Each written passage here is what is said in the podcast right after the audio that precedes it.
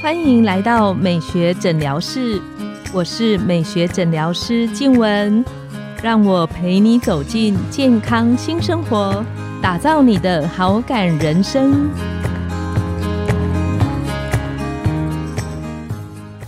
听众朋友们，大家好，我是你们的主持人静文，欢迎来到美学诊疗室。上一集我们邀请到方文玲小姐来和我们分享她的跑步人生，她对那个运动的热情很深的鼓励了我。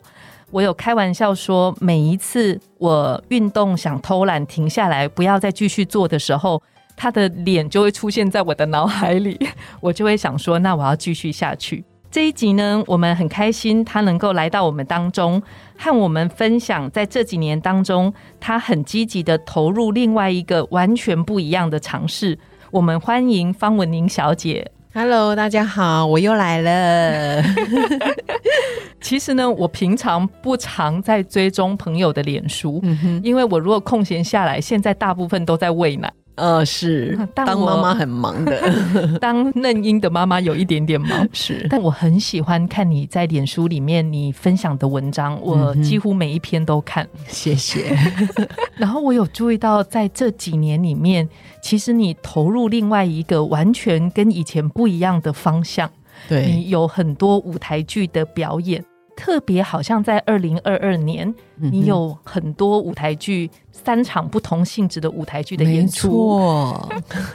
那其实它是完全不一样的尝试。是可不可以跟我们来聊聊？我觉得每一个新的的尝试的开始都要很大的勇气。嗯哼，那当时在接第一场好像是明星养老院的时候，对，您为什么愿意做这样的尝试？呃，我是以歌手出道，然后后来也断断续续的演戏。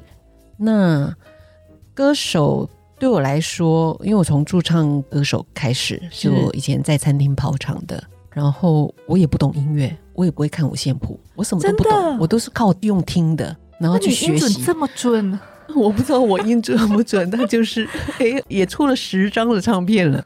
对啊，后来转演戏，哇，又是对我一个很大的挑战。然后从真的是很不会演，你要背台词，你要走位，对，然后一直就以演员就没有再唱歌了，就当演员了。是然后慢慢慢慢慢慢才有得到一座金钟奖，才觉得受到了肯定。是非常非常的了不起的成就。因为我觉得在这一行，你要演到一个好戏也很难。是的，这是你的运气，你也都很想演呐、但有时候就是看有没有机会接触到。然后呢，演员当我演了这么久的戏之后，我会觉得就是一个习惯性，然后一个很舒适的，就是对我来讲不难。就它变成一个舒适圈的感觉。对，就觉得好像没什么挑战。然后呢，那时候人家这么困难的事，然后变成没什么挑战。对，因为我跟你讲，台湾演员蛮受外形限制的，就是人家看了你就是外表温柔，然后每次演的都是很可怜，可怜女主角，或者是现在很悲苦的妈妈。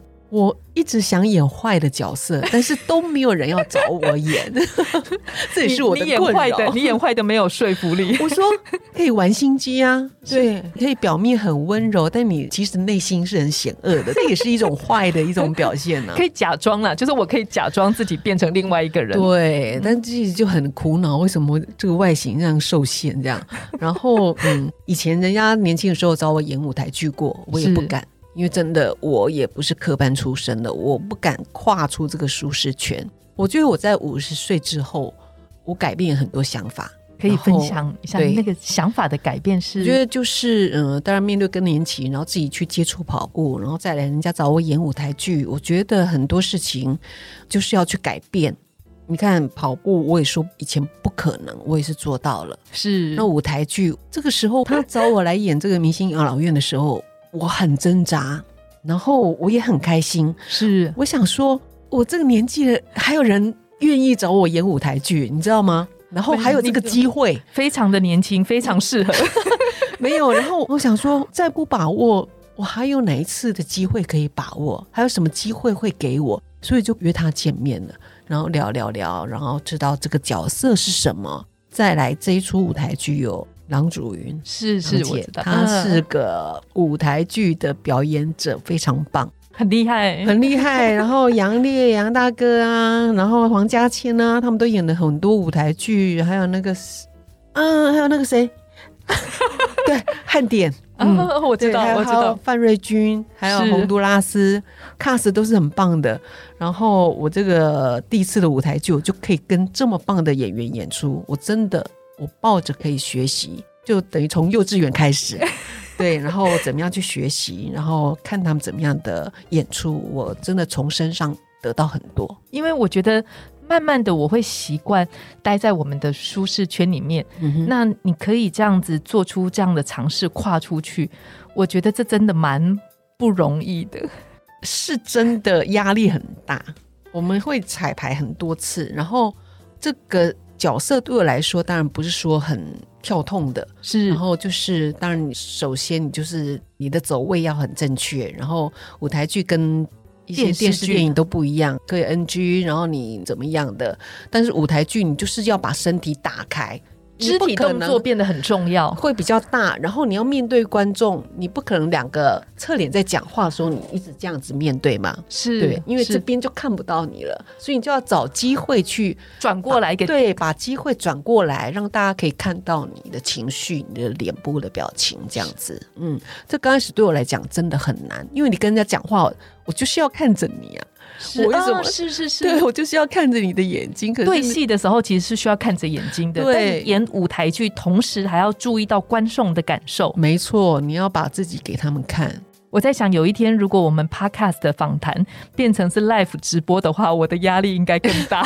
哎、对，这就是一种对你不一样的挑战呐、那个我们留到以后再说。所以你觉得这中间对你来讲，我想听众朋友会觉得蛮好奇的是，在这个过程中，你觉得比较有趣的学习是什么样子？我还没有接触舞台剧的时候，我也去看过不少舞台剧。我最感动的就是最后最后很多演员出来一起谢幕的时候，是对。然后我也曾经想说，我有一天会不会也站在那个台上？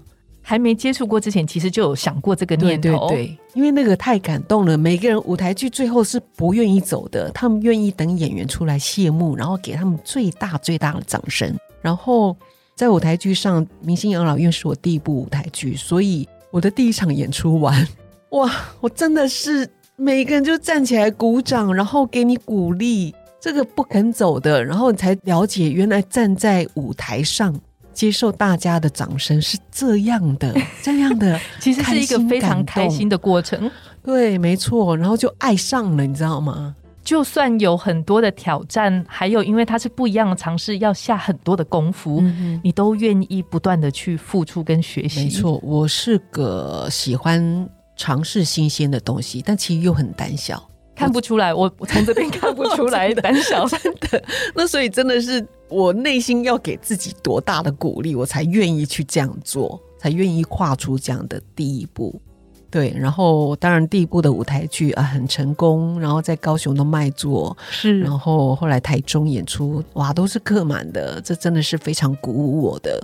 后来自己也很幸运的，在没多久，然后就又有了第二部，我记得是那个李刚导演的《时光手香》，，对，而且听说里面你还要说日文，可是我以为你本来就很会讲日文，没有。李刚导演找我，然后去了解一下，才知道有两个角色，一个是婆婆的角色，讲台语的，是，然后一个就是挑战有一场戏要讲很多日语的。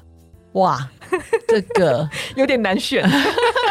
但是也是觉得哇，自己的运气怎么这么好？又有舞台剧来找我，然后又有这样的挑战的机会，我不把握，什么时候可以把握？又是一种挑战的，嗯，所以我就接下了。我觉得这里有一个很棒的地方，就是我们大部分的朋友面对那个机会出现的时候，我们会因为害怕而退缩。对可是你却告诉我们另外一个不一样的方向，就是机会在你面前的时候，我们可以勇敢的跨出去那一步，去把握那个机会，去站在那个浪头。对，而且这不就是你一直想要突破的吗？所以我就愿意去接触它。然后，因为舞台剧有好几个月可以彩排，可是以练习，然后他们也找了日文老师来教我怎么发音，然后怎么上课这样子。然后后面我记得又有吴念真导演的，吴念真导演呢，我怎么会不把握？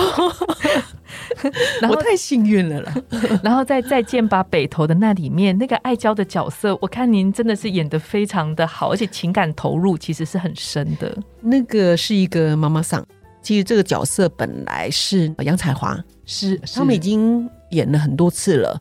那也许那时候他们想，他也在忙，然后就找我去递补这样的一个台北场有十场的演出，十场也蛮多的，蛮多的对，然后我就去跟舞蹈见面之后，然后了解这个角色需要怎么样为这个角色去付出的时候，他们也让我看之前的一些舞台剧的，他们有录下来，就先让我去看他们的走位细节、演出的内容，对，然后彩排，从他们还没有轮到我彩排，就他们要先在台中演出，还高雄。那时候是王彩华跟他们彩排，我也都是到现场去看。对，专程过去现场对看。对对，这中间其实我们就是有机会，然后愿意去承担，然后不断的在里面学习。嗯哼，尤其这个很多人觉得可能妈妈桑我好像演不来角，对，跟玉女的形象感觉有点落差。但是我觉得我挑战成功了。嗯你，说我等这个角色等很久了，我跟彩华当然演出会有不一样的感觉，不一样的风格，对，不一样的风格。但就是这个角色真的是让我在舞台上很大放的一个情绪，无论是骂或者是哭，就是完全跟以前不一样的诠释的方式。对，没错。然后我看你在脸书上的分享里面有特别提到，在今年十月份开始，嗯哼，呃，你们会投入一些在偏乡地区的舞台剧的演出，有一个叫做宝岛漫播。对，那可以跟我们聊聊，就是为什么想投入这样一个公益演出的心境想法？我说舞台剧呢，就是自己这几年舞台剧的路走的还蛮顺利的。是我觉得虽然以报酬来讲不能跟演电视来比，但是我很享受它。那我觉得刚好又有这么一个机会，然后在我工作的空档当中，我我有这个档期可以演出，就愿意去尝试。我喜欢跟不同的团队，刚好这几个都是很棒的团队，然后不同的人一起演出来擦撞出火花。然后这个呢，又是到一个偏乡地区，给那种不太看舞台剧的人，对，让他们有机会接触，对，到底舞台剧是什么？为什么很多人愿意花钱，然后进剧院去看？是对，这是一种让他们看一下舞台剧的魅力，这样子。嗯，但是为了排这一出戏，其实你得腾出很多的时间参与在里面。应该最少要三个月。然后，对，这个是真正的对我来讲音乐剧，要唱很多歌，要唱很多歌，全新的歌。然后我们现在都拿到 demo 了嘛，拿到了歌曲，我觉得天哪！然后要看谱，我说你刚开始不是说不会看五线谱？不会看谱，所以我们第一天彩排，我就跟老师说不好意思，我不会看谱，所以可以麻烦用唱的给我听，我会仔细的去听。然后因为他们都习惯数拍子，我也看不懂我到底要在哪里数拍子这样子。我觉得我数拍子我会分心，我可能就专注在数拍子，我可能就忘了表情了。所以这些都是我这几个月要慢慢克服的。很难相信一个唱歌唱的这么好的人，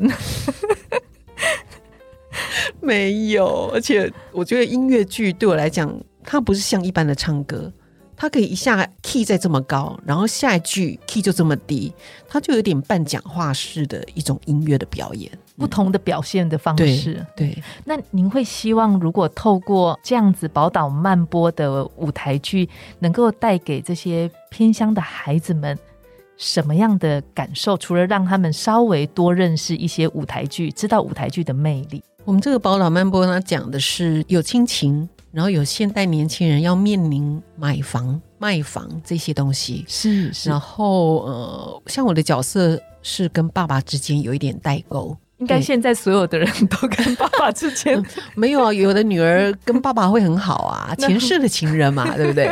然后我就是一个要在台北闯生活的人，是，然后我没有办法习惯去，不想回到自己的家乡，我是那种有点叛逆的。